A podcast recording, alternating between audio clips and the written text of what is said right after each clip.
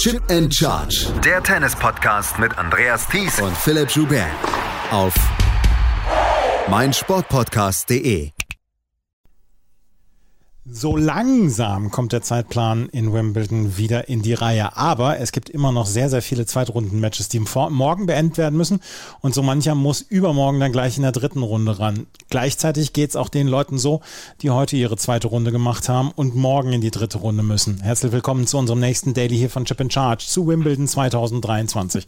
Mein Name ist Andreas Thies, natürlich wieder mit dabei, Philipp Schubert. Hallo Philipp. Hallo Andreas wir haben sehr, sehr viele Anmerkungen bekommen in den ersten Tagen jetzt hier auf Twitter und auf Instagram, was das denn für ein Zeitplan sei. Novak Djokovic hatte schon das Schirmchengetränk in der Hand und war in der dritten Runde. Da hatte Alexander Zverev noch nicht einen einzigen Ball zum Beispiel geschlagen. Und ähm, es ist, es können zum Beispiel auch wirklich Fragen auftauchen. Der Center Court ist halt immer sehr früh äh, besetzt worden und diese Matches können halt immer durchgezogen werden. Und dass da dann auch die Hauptakteure und Akteurinnen drauf sind, das ist auch zu verstehen. Deswegen ist jetzt im Moment noch immer eine Umwucht drin in diesem, in diesem ganzen Gebilde der beiden Draws. Ja, ich glaube, eins können wir festhalten. Es hat sich jetzt nicht spezifisch gegen Alexander Zverev gerichtet. Nein, äh, nein, nein. Nee, aber, aber kann man ja mal festhalten, äh, weil ich mir vorstellen kann, dass einige seiner Fans genervt gewesen sind. Aber es hat ja jetzt Dutzende, kann man sagen, von Spieler und Spielerinnen betroffen, diese Situation. Und sie ist zumindest unglücklich geplant. Also die, die ganze Geschichte darum, wer wo wann in Wimbledon spielt, ist ja eine, die sich seit Jahrzehnten zieht. Ähm, wir hatten ewige Diskussionen darüber, ob wir eine ähnliche Anzahl von Frauenmatches auf den Showcourts, also auf den großen Courts bekommen über die Jahre. Das hat sich dann irgendwann angeglichen. Wir haben große Namen gehabt, die früher auf kleine Plätze gesetzt worden sind. Die Williams-Schwestern, aber auch andere durften häufig auf kleinen Plätzen ran in der Vergangenheit. Also Wimbledon hat sich nicht immer mit Ruhm bekleckert. Auch in den Regenzeiten haben sie, haben sie nicht immer die besten Entscheidungen getroffen. Und man hätte gedacht, im Jahr 2023 sind sie irgendwie so an allen Fronten weiter weiter. Aber irgendwie unterlaufen ihnen so viele Fauxpas. Wir hatten ja auch die Geschichte mit Annette Konterweit, die potenziell letztes Match auf einem wirklich kleinen Court in mhm. Wimbledon gespielt hat. Also alles schon sehr unglücklich gelaufen. Gibt es auch nicht wirklich eine richtige Entschuldigung für und halt auch nicht so eine richtige Kommunikation von Seiten von Wimbledon. Das ist ja dann auch immer Teil des Problems. Naja, es ist, es ist wirklich so. Gestern gab es eine Situation oder vorgestern war das noch, da wurde das Dach geöffnet vom Court 1, damit das äh, Spiel endlich beginnen kann. Das, äh, das erste Match fing dann um 14.45 Uhr statt um 14 Uhr eigentlich an, weil das Dach erst geöffnet werden musste. Dann gab es aber noch mal eine Regenpause, wo dann wieder die Plane drauf gezogen werden musste. Also es sind so viele Entscheidungen, wo man, wo man den, sich am Kopf kratzt und denkt, Mensch, das ist ein Turnier, was jetzt seit über 100 Jahren besteht und da müsste man noch irgendwie so ein bisschen weiter sein, gerade was Regenpausen angeht und Großbritannien sollte eigentlich mit Regen umgehen können. In Wimbledon hat man immer das Gefühl, äh, wenn sie eine Entscheidung bringen, dann häufig gerne mal die falsche. Und das ist wirklich bemerkenswert. Und so haben wir, wie gesagt, immer noch mit noch nach wie vor die Unwucht hier drin in diesem Zeitplan. Deswegen gehen wir heute, nachdem wir gestern keinen Podcast gemacht haben, gehen wir heute mal durch beide Draws und das von oben nach unten. Und dann können wir einfach mal über ein paar Matches sprechen, die wir vielleicht noch nicht angesprochen haben und äh, haben jetzt ein etwas klareres Bild. Oben ist die erste Runde endlich beendet worden und das war heute um 15 Uhr 30, 16 Uhr 30. Und das war das Match zwischen Alexander Zverev und Reis Brauer. Der hat, ähm, Alexander Zverev hat mit 6 zu 4, 7 zu 6, 7 zu 6 gewonnen und der war der allerletzte Spieler in beiden Einzeldraws, der in die zweite Runde eingezogen ist. Das war eher ein bemühter Sieg von ihm, aber ich glaube, ihm war das ganz recht, so ins Turnier reinzukommen. Es war nicht immer hübsch, aber er ist weiter in drei Sätzen und hat nicht zu viel Kraft verbraucht. Ich glaube, am Ende waren es irgendwie zehn Punkte Unterschied in drei Sätzen. Das zeigt uns ungefähr, wie, wie die ganze Sache gelaufen ist. Es war oder es ist wahrscheinlich auch etwas, was man erwarten würde, dass eine erste Runde für jemanden gegen einen Qualifikanten schwierig ist. Und das ist Brauer ja. Ähm, er oder Alexander Zverev hatte vielleicht sogar dahingehend noch ein bisschen Glück, dass, dass wir jetzt wirklich schon auf Tag 4 des Turniers sind. Also die, die Courts sind schon ein bisschen ausgetrampelt. Das ist häufig nochmal eine andere Nummer an Tag 1 oder 2, wo dann ja wirklich Überraschungen passieren können, weil die Courts sehr schnell sind, ähm, weil sie eben noch nicht so ihr Eigenleben gefunden haben. Also dahingehend war es vielleicht ein Vorteil. Und du hast gesagt, Zverev hat die Leistung gebracht, die, die er bringen musste ohne die Umwege zu gehen, die er schon so häufig in der Vergangenheit gegangen ist. Er kriegt jetzt wahrscheinlich nochmal die Möglichkeit, ein, ein bisschen Schwung zu holen, denn ab der dritten Runde wird es sehr kompliziert werden, will er hier wirklich weit kommen im Turnier. Ja, kompliziert ist ein schönes äh, Wort dafür. Jetzt trifft er erstmal auf Josuke Watanuki. Der hat nämlich in der ersten Runde gegen Marc-Andrea Hüßler, das auch ein Match über das über drei Tage gegangen ist, mit 6 zu 7, 5 zu 7, 7 6, 7 6 und 6 zu 3 gewonnen. Das war überraschend. Äh, Josuke Watanuki war ein Lucky Loser, es ist ein Lucky Loser und er traf jetzt auf diesen Marc-Andrea Hüßler, der eigentlich zwei Sätze lang alles im Griff hatte. Watanuki wird jetzt auf Alexander Zverev in der zweiten Runde treffen. In der dritten Runde, ab da wird es dann allerdings, sollte Zverev gewinnen, kompliziert, weil da trifft er entweder auf Matteo Berrettini oder Alex de Menor. Alex de Menor hat in vier Sätzen gegen Kemmer Koppejans gewonnen. Erster Satz ging noch an Koppejans. Auch das Match über zwei Tage gegangen. Das andere Match ging auch über zwei Tage. Und das war ein wieder ein Rematch des Matches in Stuttgart in, ähm, auf Rasen in der Vorbereitung. Matteo Berrettini gegen Lorenzo Sonigo. Sonigo hat in Stuttgart 6-1, 6-2 gewonnen und alle hatten sich gedacht, was ist denn mit Berrettini los? Das ist ja ein Schatten seiner selbst. Ja, pünktlich zu Wimbledon ist er halbwegs wieder in Form. Das sah schon deutlich besser aus von Berrettini. Und wir hatten eine Auslosungsvorschau gesagt, wären wir jetzt in der Situation Wimbledon 2022, dann wäre er hier als Favorit in die obere Hälfte gegangen. Mhm. Denn dann hätte man ihn gegen eigentlich jeden hier als Favoriten sehen müssen. Das kann man jetzt nicht. Nach dem, was er geboten hat in dieser Saison, war es der erste Sieg, glaube ich, seit April oder seit März. Irgendwie, irgendwie so um die amerikanischen Hardcores herum. Er war in der Zwischenzeit verletzt, aber er ist auch von der Verletzung dann nicht so richtig gut zurückgekommen. Und wenn wir jetzt aber uns die Partie hier mal angucken, dann war das genau das, was Berettini mitbringt auf dem Rasen. Super effektiv. Er weiß, wann er was von seinen Mitteln oder welches von seinen Mitteln einsetzen muss. Er hat diesen starken ersten Aufschlag. Der kann vielleicht noch fünf Prozent besser werden, ähm, was die Punkte angeht, die er dahinter gewinnt. Er weiß exakt, wann er ans Netz kommen muss. Ich glaube, er hat hier irgendwie sowas um 90 Prozent der Punkte am Netz gewonnen. Also er, er hat eine sehr gute Vorstellung davon, wann er quasi hinter seiner Vorhand ans Netz kommen muss er kann die Rückhand viel besser verstecken als auf den anderen Belägen und er bewegt sich für seine Größe gut genug, um in den meisten Ballwechseln drin zu bleiben. Und das Mittel hat ihn hier schon ins Finale geführt und sicherlich zu einem der besten Rasenspieler der, der 20er gemacht und er, ich, ja, ich weiß es nicht. Hat er, hat er hier eine realistische Chance oder nicht? Hat. Also er selber, er selber hat gesagt, wenn es ein anderes Grand Slam Turnier gewesen wäre, wäre er wohl nicht angetreten. Aber es ist Wimbledon und er wollte unbedingt antreten. Und das, was ich jetzt gegen Sonigo gesehen habe, das war sehr, sehr gut. Und das war dieses, dieser Aufschlag plus die erste Vorhand. Das war, er konnte die Rückhand umlaufen, er konnte die Vorhand einsetzen, er konnte den Slice mit der Rückhand spielen. Das erinnerte alles sehr an diesen, an diese Version, die im Finale war. Und ähm, ich bin sehr gespannt, ob er das gegen Alex de Menor aufrechterhalten kann. Weil Alex de Menor wird ihn beschäftigen und der wird ihn auch arbeiten lassen und der kriegt halt sehr viele Bälle. Und das für mich ist die, ist die ultimative Prüfung für Berettini. Ist er so weit, um hier weit zu kommen oder nicht? Tja, und die Menor stand gerade im Finale von Queens. Berettini hat zweimal, meine ich, in der Vergangenheit schon gewonnen und wir wissen, was Berettini mitbringt, wir wissen, was die Menor mitbringt. Unter normalen Rasenumständen im vergangenen Jahr wäre Berettini der Favorit gewesen, einfach weil sein erster Aufschlag so viel besser ist als der von Dimenor. Dimenors Aufschlag ist gut, ist vielleicht auch besser, als man erwarten würde, aber der von Berrettini würde alles in dem Match überragen. Nur jetzt müssen wir, müssen wir gucken, auch wie geht Berrettini eben mit der Situation um. Jetzt auch nicht groß Pausen zu bekommen, sondern direkt weiter spielen zu müssen. Also ich halte es für eine 50-50 Angelegenheit. Wenn Berrettini das allerdings einigermaßen souverän gewinnt, dann wäre schon eine ziemliche Ansage an die Konkurrenz da oben.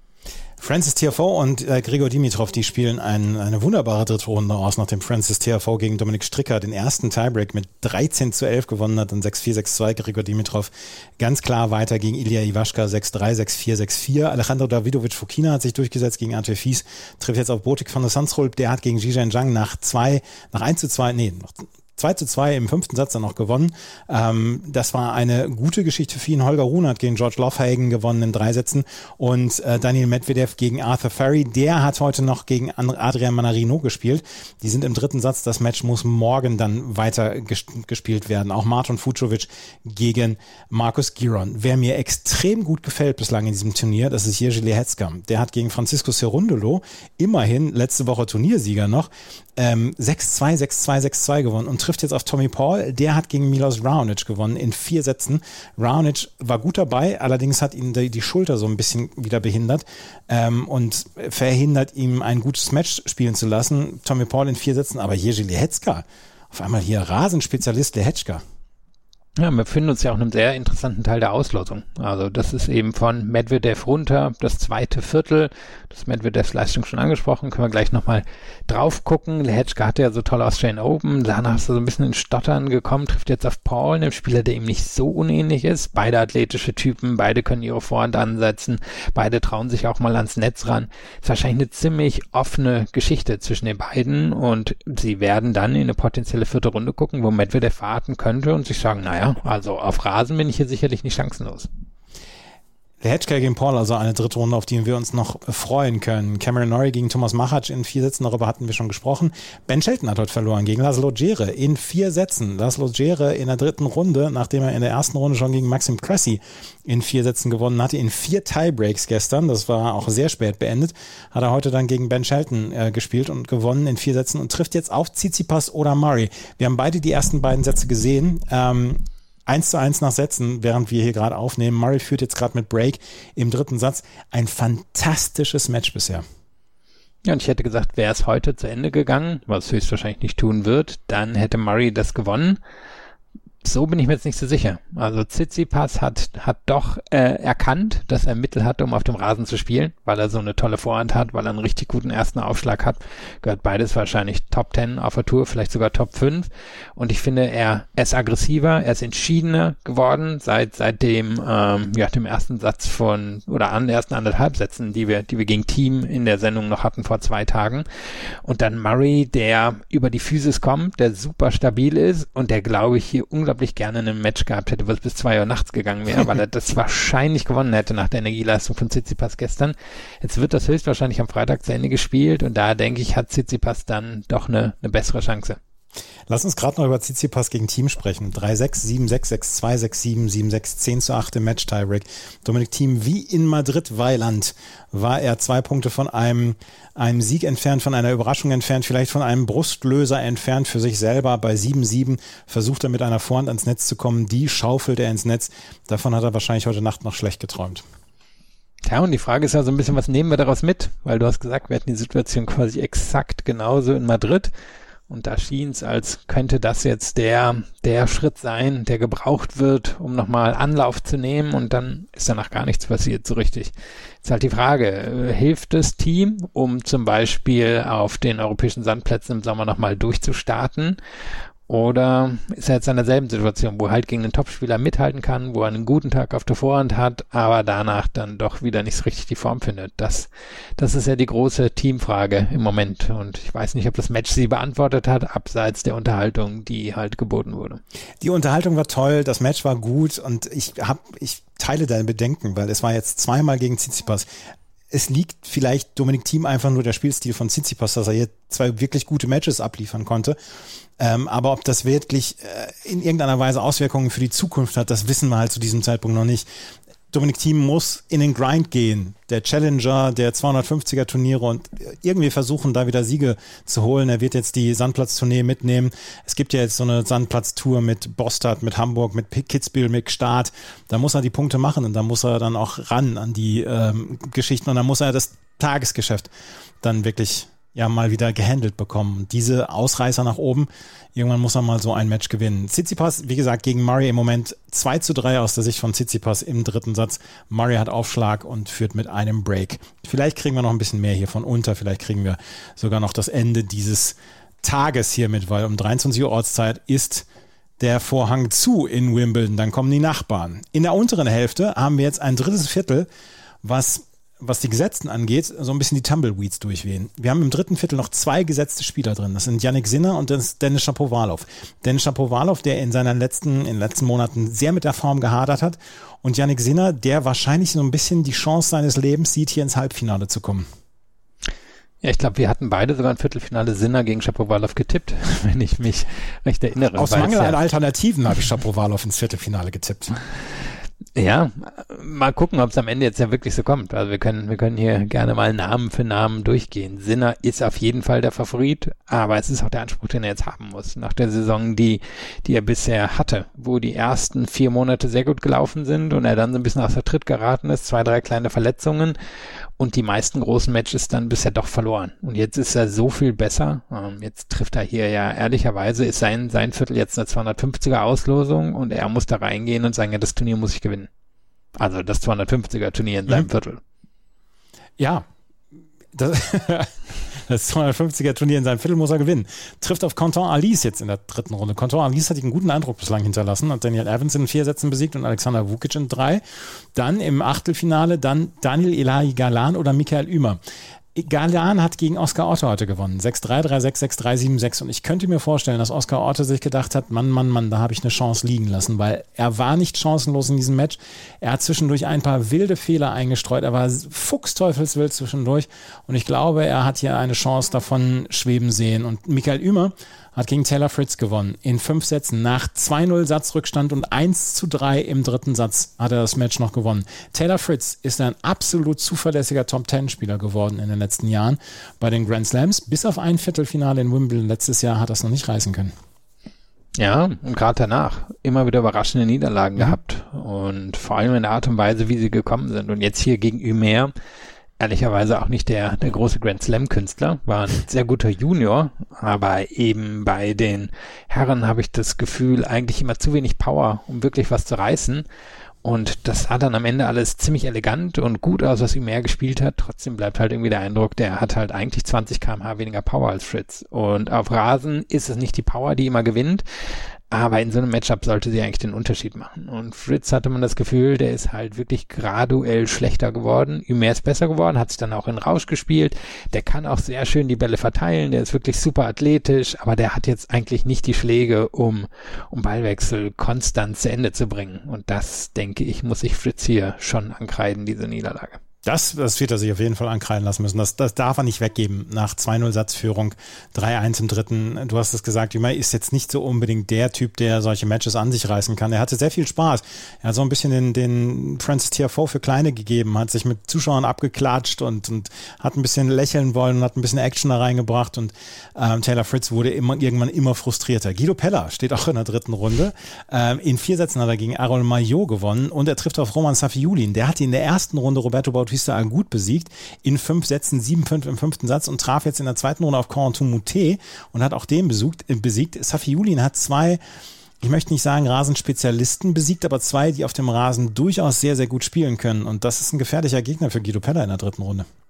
Ja, und Peller stand hier schon mal im Viertelfinale. Ja. Also jetzt jemand, der nicht komplett unerfahren ist auf dem Rasen, der jetzt eher aus der Galan- und Ümer-Schule kommt. Wenig Fehler machen, Ball gut verteilen, super bewegen. Safiulin kommt damit mehr Power rein. Also eigentlich genau die Art von Kontrast, die wir in so einem Match sehen wollen. Einer, einer, der die Entscheidung sucht und einer, der die Entscheidung für den Gegner verhindern kann halte ich für eine ziemlich offene Geschichte. Man kann aber, glaube ich, wirklich schon mal positiv herausstreichen, was Peller hier für eine Leistung gebracht hat. Und dann im ersten Runde Turic besiegt, mhm. der jetzt zugegebenermaßen eine gebrauchte Rasensaison hatte nach der Superphase auf dem Sand, aber Riesenchance natürlich hier für Peller, für Safiulin, für Galan, für Imer. Also, mein, in der Theorie ist ja drin, dass, dass alle vier ins Halbfinale kommen können. Ja. Oder dass einer von den vier vielmehr ins Halbfinale kommen könnte. Dennis Shapovalov hat gegen Gregor Barrère gewonnen in drei Sätzen 6-3, 6-4, 7-6, hat deutliche Stabilitätszuwächse zeigen können und trifft jetzt auf Liam Brody. Und der hat heute im dritten Anlauf seiner Karriere einen Top-10-Spieler zum ersten Mal besiegt. Gegen Kaspar Ruth hat er naja, alles aufgesogen, was man so kriegen konnte. Ähm, seine Schwester ist bei der BBC jetzt äh, Pandit beziehungsweise Moderatorin, die war auch da auf der Tribüne. 14.000 Zuschauerinnen und Zuschauer haben ihm zugejubelt und er hat Kaspar, Kaspar Rasen ist nur für Golfen da. Ruth in fünf Sätzen besiegt 6-4-3, 6-4, 6-6-3, 6-0. Kaspar Ruths Abneigung gegen den Rasen erinnert ein bisschen an Medvedevs Abneigung gegen den Sand. Ähm, man hat ein bisschen das Gefühl, Kaspar Ruth macht da jetzt auch ein bisschen eine Show draus und vielleicht hindert ihn so etwas so ein bisschen dran, weil prinzipiell müsste er eigentlich das Spiel haben, um auch auf diesem langsameren Rasen jetzt über die Jahre hinweg langsameren Rasen dann auch äh, reüssieren zu können. Ja, bei dem habe ich fast immer das Gefühl, dass der Angst hat, wenn er sein Spiel an den Rasen anpasst, dass es dann nicht mehr findet für den Sand. Ähm, das kann auch sein. Aber wer weiß es. Also es war eine Niederlage mit Ansage. Hatten wir auch vor zwei Tagen drüber gesprochen, dass Brody genau die Art von Spiel hat, um Ruth zu besiegen. Hat nicht genug Power, Brody, um konstant in die Top 100 zu kommen, aber schönes, elegantes, flaches Linkshänderspiel hat Ruth damit unter Druck gesetzt. Trotzdem hätte Ruth hier wahrscheinlich gewinnen müssen, ähm, wenn man, wenn man sich jetzt einfach die Konstellation anschaut. Aber eben, es wirkte jetzt nicht so, dass Ruth hier mit der, na, ich will nicht sagen, mit der Ernsthaftigkeit geht. Dafür ist er, glaube ich, Profi genug, aber mit der Erwartung, dass er, dass er hier weit im Turnier kommen könnte. Kaspar Ruth hat ja, der setzt jetzt alles auf seinen Kaspar Ruth Grand Slam mit Bostad, mit Kitzbühel, mit Start und mit Hamburg äh, und wird sich da wahrscheinlich deutlich wohler fühlen. Aber ich habe zwischendurch wirklich das Gefühl gehabt, er spielt, als wäre er auf dem Chatrier und das, damit kann man dann halt auch nicht gewinnen. Liam Brody jetzt gegen Dennis Shapovalov. Andrei Rublev hat heute gegen Aslan Karatsev gewonnen in vier Sätzen und war ein sehr unterhaltsames Match und trifft jetzt auf David Goffin. Und David Goffin, wir haben es vorher gesagt, Goffin ist hier, ist hier häufig schon sehr weit gewesen und sehr gut gewesen. Gegen Rublev hat er eine Chance. Rublev hat sich zwischendurch wieder selber gehasst, aber hat sich durchgebissen gegen Karatsev. Auf das Match freue ich mich sehr. Ja, ist halt auch so ein Kontrast, den wir beschrieben mhm. haben. Ein Angriffsspieler gegen einen Konterspieler, jemand, der super erfahren ist, aber vielleicht nicht mehr die großen Erwartungen an seine Karriere hat, gegen jemand, der in der Blüte seiner Karriere steht und große Erwartungen an sich hat, hier sicherlich mindestens das Viertelfinale erreichen will. Und wenn er auf die Auslösung guckt, wird er auch sagen, hier will ich mindestens das Viertelfinale erreichen. Aber das ist ja häufig etwas, das bei Rublev eben zu diesen Drucksituationen führt, an denen er dann scheitert. Rublev gegen Gefahr, also eine dritte Runde. Eine dritte Runde ist auch das Match zwischen Alexander Bublik und Maximilian Matera. Das hat es in der Qualifikation 2017 in Halle schon gegeben. Damals hat Matera gewonnen. Das waren allerdings noch andere Vorzeichen. Bublik inzwischen Halle-Sieger und jemand, der komplett stabil durch dieses Turnier bislang geht. Gegen JJ Wolf 6-3, 7-6-6-0. Ganz klar gewonnen. Hat JJ Wolf sehr alt aussehen lassen und trifft auf Maximilian Matera, der im Moment so ein bisschen ja den Surfbot gibt. Gegen Borna Goyo in der ersten Runde hat er in vier Sätzen gewonnen, 89 Prozent der Punkte nach dem ersten Aufschlag gemacht. Gegen Michael Moe in der zweiten Runde 7-5, 7-6, 6-4 ähm, 84 Prozent der Punkte nach dem ersten Aufschlag gemacht. Matera mit seinem Linkshänderaufschlag auf diesem Rasen. Er hat in der Pressekonferenz hinterher gesagt, ich habe eigentlich im Moment alle Spots gerne, auf die ich aufschlage. Ob Cross, ob Slice, ob in die Mitte, ob nach außen. Ich mag sie im Moment alle sehr gerne. Das ist, eine, ist ein gutes Vorzeichen für ein Match gegen Alexander Bublik. Ja, und auch der zweite Aufschlag war richtig gut gegen Mo. Mhm. Und äh, Mo ist jemand, der, wir hatten es ja dann auch gesehen gegen Oje Alessim, der super athletisch ist, der viele Bälle zurückbekommt, der jetzt nicht unbedingt die Voraussetzungen im Spiel hat, um jeden Ballwechsel für sich selber zu entscheiden, aber der, der dem Gegner Arbeit bereitet. Und dass Matra da ruhig und konzentriert geblieben ist und sich dann eben auf den Aufschlag verlassen konnte, das macht dann den Unterschied. Trotzdem, der Sprung jetzt von Mo zu Bublik, der ist groß da wird er wahrscheinlich hoffen müssen, dass Publik so ein bisschen, bisschen sich verstrickt in irgendwelche Spielchen, Spirenzchen oder so, weil dann ist Publik anfällig, wenn er so konzentriert spielt, wie er es in Halle gemacht hat. Und hier in den ersten zwei Runden ist er wahrscheinlich eine Nummer zu groß für, für Matra, einfach weil der Aufschlag echt enorm ist und er so viele Möglichkeiten hat. Aber die Möglichkeit besteht immer, dass Publik ein bisschen ins Wanken kommt und wenn Matra das dann in seiner Bioruhe durchzieht, hat er eine Chance. Aber seit 14 Tagen sehen wir den seriösen Bublik und das ist, äh, ist auch mal ein netter Anblick, ne? Ja, und der, der hat ja wirklich die Voraussetzungen. Also ich meine, der könnte dann auf Rublev treffen. Den hat er schon besiegt in Halle im Finale mhm. und dann wäre es wohl ein Viertelfinale gegen Djokovic. Da wäre er chancenlos, das wissen wir, aber da hinzukommen wäre für ihn natürlich schon eine Riesennummer. Lorenzo Musetti trifft auf Hubert Hurkacz, auch eine dritte Runde, auf die wir uns sehr, sehr freuen können. Musetti gegen Raumo Monagen nichts anbrennen lassen und trifft auf Hubert Hurkacz, der gegen Jan Schoinski auch nichts hat anbrennen lassen. In der ersten Runde schon Albert Ramos Vignolas. Das waren jetzt nicht unbedingt die stärksten Gegner für Hurkacz, aber der hat hier ja schon wirklich unter Beweis gestellt, dass er auf Rasen sehr gerne spielt. Ja, hat einen super Aufschlag, ähm, hat ein tolles Verteidigungsspiel, scheitert im Touralltag häufig an seinem Return, der sicherlich zu den Schwächsten in den Top 20 gehört. Und das wird für ihn jetzt auch in den nächsten beiden Matches die Frage sein. Kriegt er genug Returns rein? Ähm, holt er sich mal einen Break oder zwei? Weil der Aufschlag ist relativ unantastbar auf dem Rasen, aber Musetti und dann wahrscheinlich Djokovic werden ihm das Leben sehr schwer machen und daher wahrscheinlich viel weiter als vierte Runde wird es nicht gehen. Denn in der vierten Runde könnte wird wahrscheinlich Novak Djokovic auf ihn warten. Stan Wawrinka hat schon gesagt, ich habe gar keine Chance gegen Djokovic. Aber ich freue mich, meinen quasi Karriere Grand Slam gegen Djokovic zu vollbringen, weil sie treffen sich zum ersten Mal auf Rasen in Wimbledon. Sie haben eine 4 zu 4 Bilanz in Grand Slams. Ansonsten steht es 20 zu 6, glaube ich, für, ähm, für Novak Djokovic in der Bilanz. Wawrinka hat heute in vier Sätzen gegen Thomas Martin Echeverry gewonnen und Djokovic hat in drei Sätzen gegen Jordan Thompson gewonnen. War ein super Spiel von Jordan Thompson. Der hat alles gemacht, was man machen konnte. Hat Surf and Volley gespielt, hat äh, Slice-Aufschläge gehabt, hat gute Punkte gehabt. Am Ende steht er da in drei Sätzen und äh, kann nur sagen, ja, thank you. Ähm, aber ich reise jetzt ab. Also Thompson hat alles gemacht, was er konnte und Djokovic gewinnt in drei Sätzen. Ja, weil Djokovic natürlich auf dem Rasen einfach sein Spiel spielen kann. Und Thompson hat ein Spiel, was sehr gut zum Rasen passt, aber selbst wenn er das Maximum rausholt, reicht das nicht. Weil Djokovic, bei dem habe ich das Gefühl, da ist gar kein Leistungsabfall zwischen ähm, oder, oder kein Abfall in dem, was er abrufen kann ähm, in seinem eigenen Spiel im Vergleich zum Sand oder im Vergleich zum Hardcore. Der, der bewegt sich so auf dem Rasen, wie er sich auf den anderen Belegen bewegt. Der, der kann dasselbe Spiel durchziehen und das ist ja schon auf den anderen beiden Belegen zu viel für quasi jeden und dann hat er nicht mal mit einem Rasenspezialisten, wo wir Thompson wahrscheinlich drunter packen können, wirklich ein Problem. Und ehrlicherweise sehe ich nicht, was Wawrinka in, im Arsenal hätte, das Djokovic wirklich in Gefahr bringen könnte, zumindest im Jahr 2023. Mir fehlt der Schnörres von Jordan Thompson. Tja, er, er hat, er, hat er sich dazu eigentlich geäußert? Ja, ich habe noch nichts gehört dazu. Aber er sieht so, er sieht so seriös aus. Wie so, ein, wie so ein Unternehmensberater sieht er jetzt aus. Na, vielleicht will er das werden nach der Karriere. Das kann auch sein. Mir fehlt er auf jeden Fall. Es war so unverwechselbar bei Jordan Thompson. Naja, das waren die Herren. Wenn wir uns gleich wieder hören, werden wir über die Frauen sprechen. Und die hatten heute vielleicht den besten Tag, den besten Turniertag dieses Jahres. Das alles gleich hier bei Chip in Charge, dem Tennis Talk zu Wimbledon 2023. Hey, Malte Asmus von meinsportpodcast.de hier. Ab März geht's weiter mit unseren 100 Fußballlegenden. Staffel 4 bereits. Freut euch auf Zlatan Ibrahimovic, Michel Platini, Cesar Luis Minotti, Paolo Maldini, um nur mal vier zu nennen. Und bis wir mit der vierten Staffel kommen, hört doch einfach noch mal rein in die bisherigen drei Staffeln. Ronaldinho, Sepp Meyer, Gary Lineker, Lothar Matthäus und viele weitere warten da auf euch. 100 Fußballlegenden. Jetzt. Überall, wo es Podcasts gibt.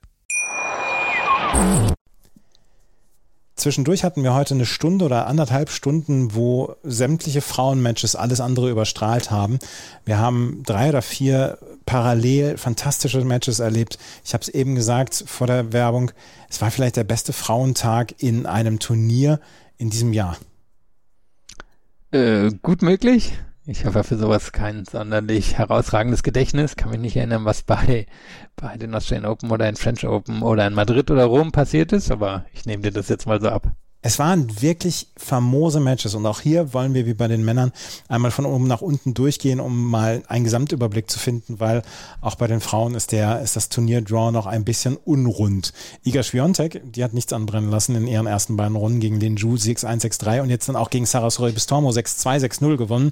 Sarah Bistormo hat alles gemacht, hat das Match auch wieder auf anderthalb Stunden ausgedehnt, aber keine Chance. Petra Matic ist die Gegnerin für Iga Swiatek, die hat gegen Diane Paris gewonnen in drei Sätzen, in der ersten Runde schon gegen gegen Lina Frovirtova kämpfen müssen. Aber Matic steht in der dritten Runde und ich glaube, ich befürchte, dass es auch wieder mit maximal drei oder vier Spielen für Matic ausgehen wird.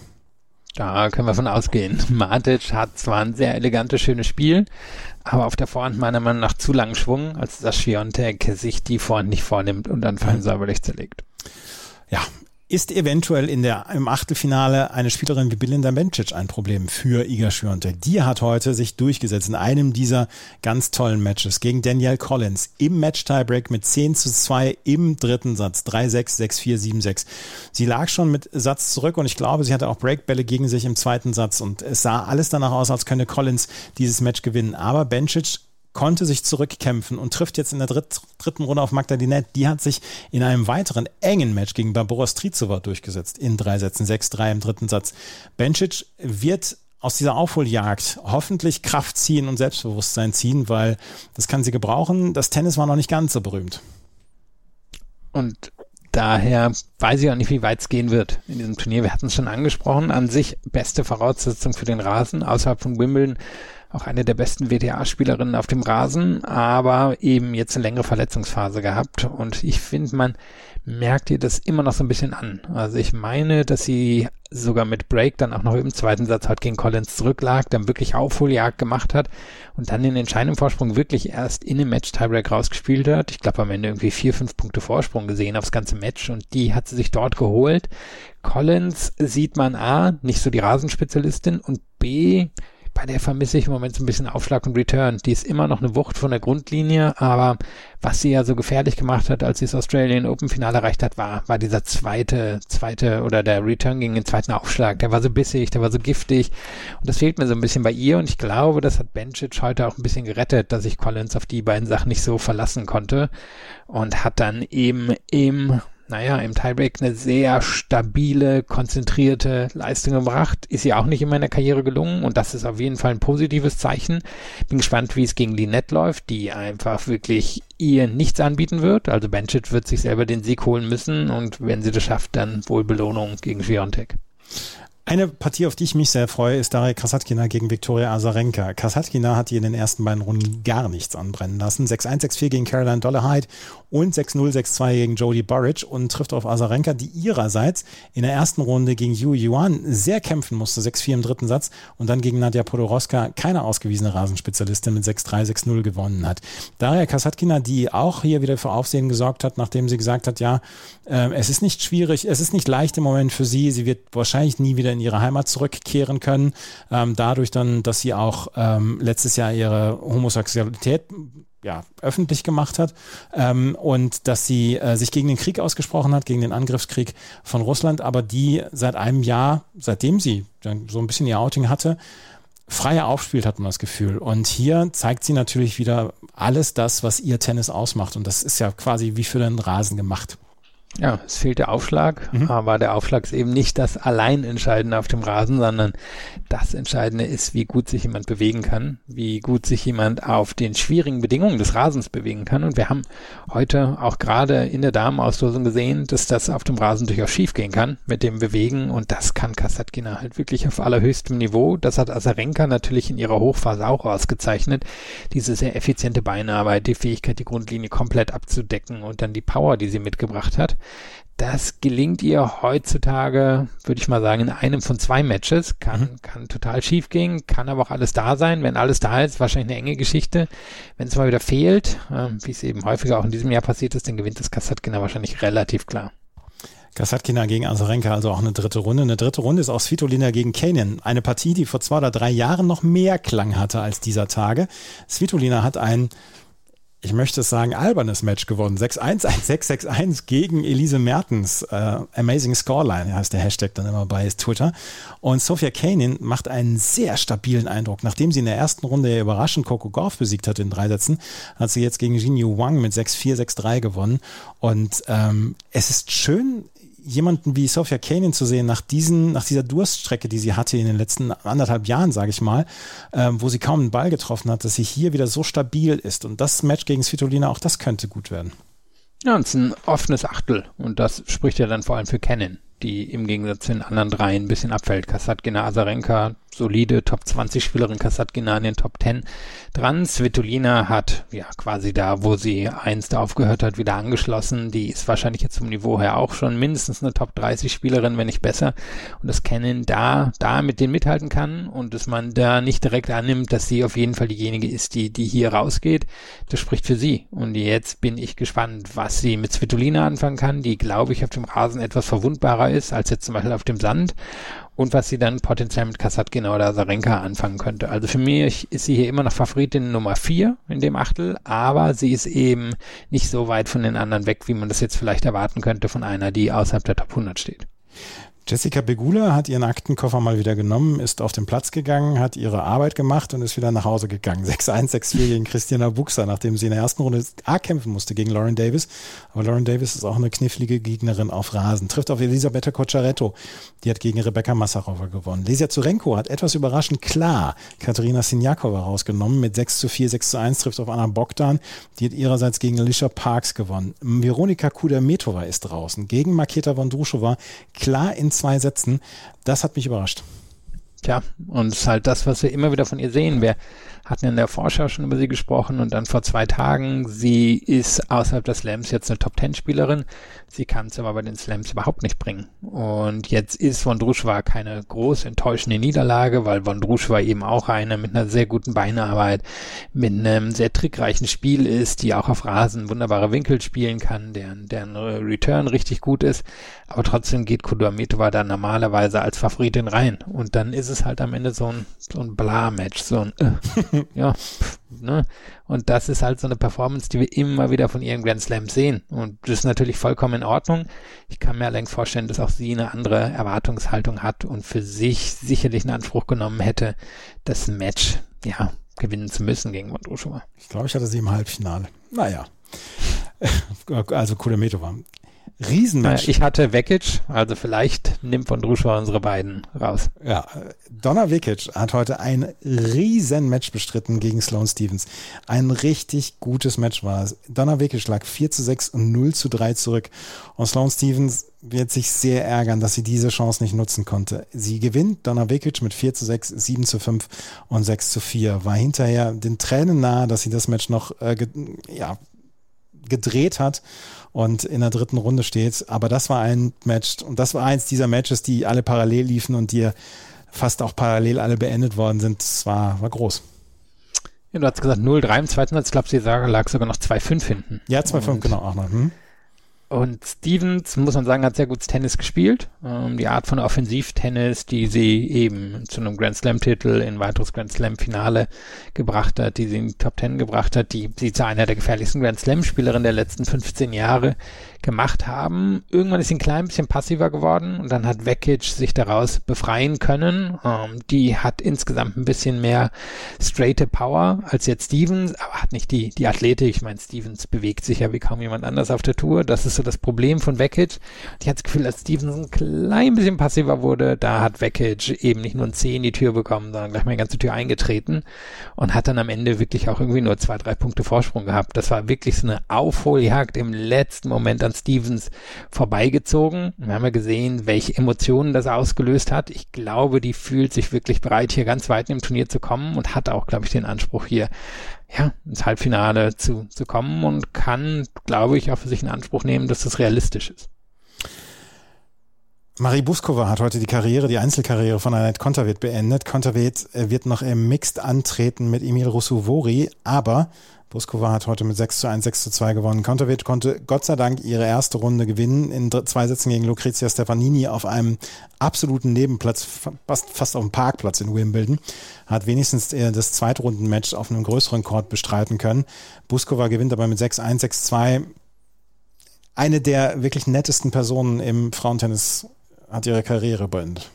Hm, Wobei, glaube ich, ja viele dran zweifeln seit den French Open. Ne? Ja. Da, da hatten wir diese ganze Geschichte. Kato war die japanische Doppelspielerin. Ja. Ne? Ähm, also ich, ich würde das Buskova nicht so groß aufs Brot schmieren, aber ich habe das Gefühl, es wird hier noch ein paar Monate Konterwett, hinterherlaufen. Ich habe Konterwett gemeint. Ah, okay. Aber Buskova gilt doch immer so als der ja, Sonnenschein mit ihrer großen Wasserflasche. Aber ähm, die, die, die ähm, Annette Konterwett ist eine der nettesten abgetreten wollte ich ja, sagen. Also wirklich so. auch so, so eine ganz normale, nette, ähm, wo, glaube ich, auch irgendwie, die würde nirgendwo groß negativ auffallen und auch als immer super freundlich gelten. Die hätte im Betragen damals in der Grundschule immer einen sehr gut bekommen. Ja. also auch eines der sympathischsten Lächeln, was wir haben im Frauentennis. Ähm, sie ist auf jeden Fall jetzt abgetreten, 6 zu 1, 6 zu 2 für Marie Buskova, die jetzt auf Caroline Garcia trifft. Und die hat das Match des Tages gewonnen. Mit 3 zu 6, 6 zu 4, 7 zu 6, 10 zu 6 im Match-Tiebreak gegen Leila Fernandes.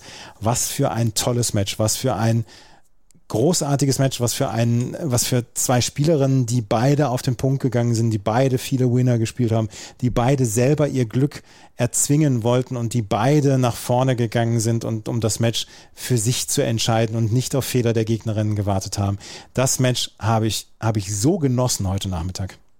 Ja, ich glaube, ich hatte vor zwei Tagen gesagt, wenn man die beiden kombiniert, hat man eine Grand Slam-Siegerin. Ja. Aber ich weiß nicht, ob es klappt, jeweils, dass sie das einzeln schaffen. Dann legen sie so einen Höhepunkt hin. Und das kennen wir von beiden. Ähm, gerade von Fernandes natürlich damals bei ihrem legendären Lauf ins US Open Finale, dass sie so intensive Matches spielt und dass sie wirklich auch den allerbesten Angriffsspielerinnen die Stirn bieten kann und dass sie abseits der Power, die ihr halt einfach fehlt, weil sie, weil sie nicht die größte ist, weil sie nicht die stärkste ist, so viel auf dem Platz mitbringt. Und dann kommt Garcia, die halt ihren Stiefel runterspielt, die ich das Gefühl hatte, sich selbst gegen Fernandes nicht angepasst hat in ihrer Herangehensweise. Das kann man ihr positiv auslegen. Man kann halt aber auch manchmal fragen, wa warum nicht? Und es hat allerdings dann heute zu einem, wie du schon sagtest, sehr unterhaltsam, vielleicht dem unterhaltsamsten Match des Tages geführt. Es war wirklich dramatisch am Ende. Auch hier vier Punkte ähm, im, im Match-Tiebreak. Und ich meine, das waren dann auch vier Punkte zwischen den beiden, die hier den Unterschied gemacht haben. Und jetzt bin ich gespannt. Garcia hat in diesem Jahr schon ein, zweimal so Matches hingelegt, wo sie ganz enge Sachen für sich entschieden hat. Man dachte, ah, jetzt läuft's aber. Und dann ist sie wieder eingebrochen und jetzt kriegt sie auf jeden Fall ein Déjà-vu, denn sie ist im letzten Jahr hier in der dritten Runde an Buskova gescheitert und gegen die geht's jetzt auch. Und da war sie in einer ähnlichen Favoritenposition, nachdem sie gerade Bad Homburg gewonnen hat, sie mit den perfekten Voraussetzungen auf Rasen ausgestattet ist. Also mal gucken, ob es ihr diesmal gelingt, Buskova zu besiegen. Also Caroline Garcia gegen Marie Buskova in der oberen Hälfte. In der unteren Hälfte haben wir ein paar äh, Zweitrunden-Matches schon beendet, aber wir müssen natürlich noch ein bisschen über ein paar andere Matches sprechen. Bianca Andrescu hat gegen Anna Bonda gewonnen in drei Sätzen trifft jetzt auf Andrelina Kalinina, die hat in zwei Sätzen gegen äh, Jessica Busas Manero gewonnen. Ich lasse dich den Namen heute nicht wiederholen, Philipp, wir sprechen über diese beiden Matches jetzt erstmal nicht. Tamara Korpatsch ihrerseits hat äh, die erste Runde gewonnen, 1 zu 6, 6 zu 4, 6 zu 2 ähm, gegen Carol Zhao. Sie ist als Lucky Loserin reingekommen, trifft jetzt auf Natalia Stevanovic. Und die lustige Geschichte zu Stevanovic und Korpatsch ist, dass Stevanovic ähm, die Lucky Loser gezogen hat. Und sie hat tatsächlich Tamara Korpatsch gezogen und hat hinterher gescherzt, naja, ich muss jetzt eigentlich zehn Prozent von deinem Preisgeld abbekommen. Und jetzt spielen die beiden um eine dritte Runde. Eigentlich eine schöne Geschichte. Auf jeden Fall. Und für Korpatsch eine Riesennummer. Ja. Also bisher auch noch nicht der ganz große Erfolg bei Grand Slam Turnieren. Erster, erster Main Draw Sieg für ja, Korpatsch so hart seit Jahren gearbeitet. Ähm, wirklich eine, eine, die, die von unten gekommen ist und es noch nicht nach ganz oben geschafft hat, es vielleicht auch nie schaffen wird, die aber wirklich für jeden ihrer Folge sich äh, richtig, richtig reinhängt. Und eine Chance jetzt natürlich für beide. Stefanovic hat Pliskova in der ersten Runde rausgenommen. Vielleicht, wenn man draufschaut, die größte Überraschung, ähm, die, die es gegeben hat, dass der Pliskova da so klar rausgeht halte ich jetzt für eine ziemlich offene Geschichte. Danach ist wahrscheinlich Schluss, weil da eine Quitova kommen könnte. Aber egal, wer von beiden hier in die dritte Runde reingeht, für beide wäre es eine ziemlich große Nummer und dann gucken wir mal, wie sie ihr Preisgeld aufteilen. Petra Kvitova hat ihre erste Runde gewonnen gegen Jasmin Paolini, musste eine kleine Ehrenrunde drehen im zweiten Satz. 6-4, 6-7, 6-1, spielt morgen gegen Alexandra Sasnovic. Die hat gegen Nuria Parifas Diaz gewonnen. Beatrice Haddad-Maia, die kriegt die, also da kriegen die Zuschauerinnen und Zuschauer sehr viel für ihr Geld, weil die musste in ihren ersten beiden Runden sehr kämpfen. Erste Runde gegen Julia Putintseva in zwei, drei Sätzen. Jetzt heute gegen Jacqueline Christian 6-4 im dritten Satz und trifft jetzt auf Sorana Kirstea. Die hat heute eine Wimbledon-Mitfavoritin aus dem Turnier genommen, nämlich Elena Ostapenko. 4-6, 7-6, 6-4. Elena Ostapenko hat gerade so die Hand geschüttelt von Kirstea, aber Kirstea, die in der ersten Runde gegen Tatjana Maria gewonnen hatte, hat sich diese dritte Runde hart erkämpft, gerade mit so zwei schweren Matches und trifft jetzt auf Beatrice Haddad-Maia. Ich schätze sie nicht als chancenlos ein. Nee, ist wahrscheinlich eine ziemliche 50-50-Geschichte. Ähm, Kirstea ein bisschen mehr Power noch als Haddad Maia. Haddad Maia dafür eben so unglaublich physisch, die, die es so schwer macht für viele Gegnerinnen. Kann mir vorstellen, dass das wieder so ein klassisches Dreisatz-Match werden wird und beide würden sich danach vielleicht sogar auch ein bisschen was in der vierten Runde ausrechnen, aber dass das Erstaunlich war jetzt erstmal, dass Küste hier Ostapenko wirklich rausgenommen hat. Ostapenko war nicht weit vom Sieg entfernt. musste hier zumindest als äh, aussichtsreiche Außenseiterin gelten, aber Kiste in der Vergangenheit in Wimbledon auch schon sehr gute Ergebnisse gehabt. Also war klar, dass eine Hürde werden würde, aber hätte ich gedacht, dass Ostapenko das gerade mit dem Satzvorsprung dann doch nach Hause bringt. Kirstea gegen Beatrice Haddad-Maia. Katie Bolter, die wurde in einem Lifestyle-Magazin vor, vor Wimbledon in Großbritannien zu äh, Brit Großbritanniens neuen Superstars gezählt. Neben Jack Draper und Cameron Norrie. Und äh, sie wird allerdings ihrem Superstar-Status in Anführungsstrichen äh, gerecht, hat hier die dritte Runde erreicht, äh, hat in drei Sätzen gegen Viktoria Tomova gewonnen und trifft jetzt auf Elena Rybakina. Die hat nach dem ersten Match, wo sie gegen Shelby Rogers durchaus kämpfen musste, gegen Alice Cornet heute etwas leichteres Spiel gehabt, 6-2, 7-6, profitierte allerdings davon, dass Adi Cornet im zweiten Satz ganz übel gefallen ist und dann nochmal einmal richtig getaped werden musste. Und Rybakina gewann dann den Tiebreak mit 7 zu 2, aber ähm, Cornet, das sah, sah übel aus. Mhm. Hätte ich auch nicht gedacht, dass sie weiterspielt. Also es war ein Match der zwei Hälften, wirklich ganz klassisch. Rybakina total dominant im ersten Satz, so wegen Rogers im zweiten und dritten irgendwie wieder 90 Prozent ihrer Punkte hinterm Aufschlag gewonnen, alles super souverän. Zweiter Satz hat sich dann Conny reingebissen, wie sie schon gegen so viele Gegnerinnen gerade auf dem Rasen gemacht hat. Ich meine, sie hat hier Siege gegen Serena, gegen Schwiontek, die, die weiß, wie man gegen absolute Spitzenspielerinnen besteht, hat es dann immer physischer gemacht und dann das Spiel, wo sie stürzt, war oh, wie viel, wie viel ähm, Einstände hatten wir da? Acht, neun, zehn? Elf locker? Elf. Elf. Mhm. Und ähm, beim, beim zehnten oder elften legt sich Cornet halt wirklich hin, ähm, rutscht ganz böse weg und hätte gedacht, dass da irgendwas durch ist in ihrem Bein, aber sie kommt wieder, rettet sich noch den Tiebreak, hat dann da keine Chance mehr. Ansonsten wäre es wahrscheinlich noch eine interessante Geschichte geworden. Wie viel Kilometer Tapeband sind wohl bei ähm, Alice Cornet in ihrer Karriere schon verbunden worden? Tja, ähnlich viele wie bei Muchova wahrscheinlich. Ja, wahrscheinlich. Aber anders schafft man 66 Grand Slams in Folge auch nicht, ne? Also das dann mal davon ab. Also es ist keine, die in irgendeiner Weise simuliert, sondern 66 Grand Slams in Folge hat ähm, Alizé Cornet gespielt. Paula Badosa hat ihre erste Runde gegen Alison Risk Arbitrage gewonnen, trifft jetzt auf Marta Kostjuk. Die hat nach 0 zu 6 im ersten Satz gegen Marta, gegen Maria Sakkari noch in 7-5 und 6-2 gewonnen. Madison Keys natürlich in zwei Sätzen durch, trifft allerdings jetzt auf eine Rasenspezialistin Viktoria Golubitz. Für Golubitz dauert die Saison immer vier Wochen. Tja, so fühlt sich's an, ne? Und ja. einmal Olympische Spiele vielleicht alle vier ja, Jahre. Genau. Mal gucken, was nächstes Jahr läuft. Ja, äh, Kies gegen Golubitz ein äh, Match, auf das wir, glaube ich, morgen mal ein Auge werfen sollten. Anastasia Potapova hat heute gegen Kaya Juvan gewonnen mit 6 zu 3 und 7 zu 5, trifft jetzt auf Mira Andreeva. Die hat heute eine Malade Barbora Krejcikova besiegt. 6-3-4-0 stand es, als Krejcikova dann abbrechen musste und aufgeben musste. Mira Andreeva hatte sich in der ersten Runde gegen Ji Wang durchgesetzt in zwei Sätzen, äh, in drei Sätzen, ähm, steht jetzt wieder in der dritten Runde. Das ist ein Aufstieg von Andreeva. Junge, Junge, Junge. Ja, und wieder mit total solidem Tennis gegen eine Spielerin, naja, die für sich selbst ja in Anspruch nimmt, eine Top-5-Spielerin auf der Welt zu sein und die hier um den Titel mitspielen wollte, ist natürlich bitter für Kratschikova, die dann auch angeschlagen wirkte. Also die, die hat jetzt, glaube ich, nicht nur aufgegeben, weil sie hinten lag, sondern weil sie wirklich angeschlagen war. Aber dass Andrea da in der Lage ist, so, so zu ihrem Vorteil zu nutzen, ist schon beeindruckend. Und jetzt bin ich gespannt gegen Potapova, die wird ihr nichts geben. Die ist super physisch, die kriegt sehr viele Bälle zurück. Da denke ich, dass Potapova leichte Favoritin ist, aber wird spannend sein.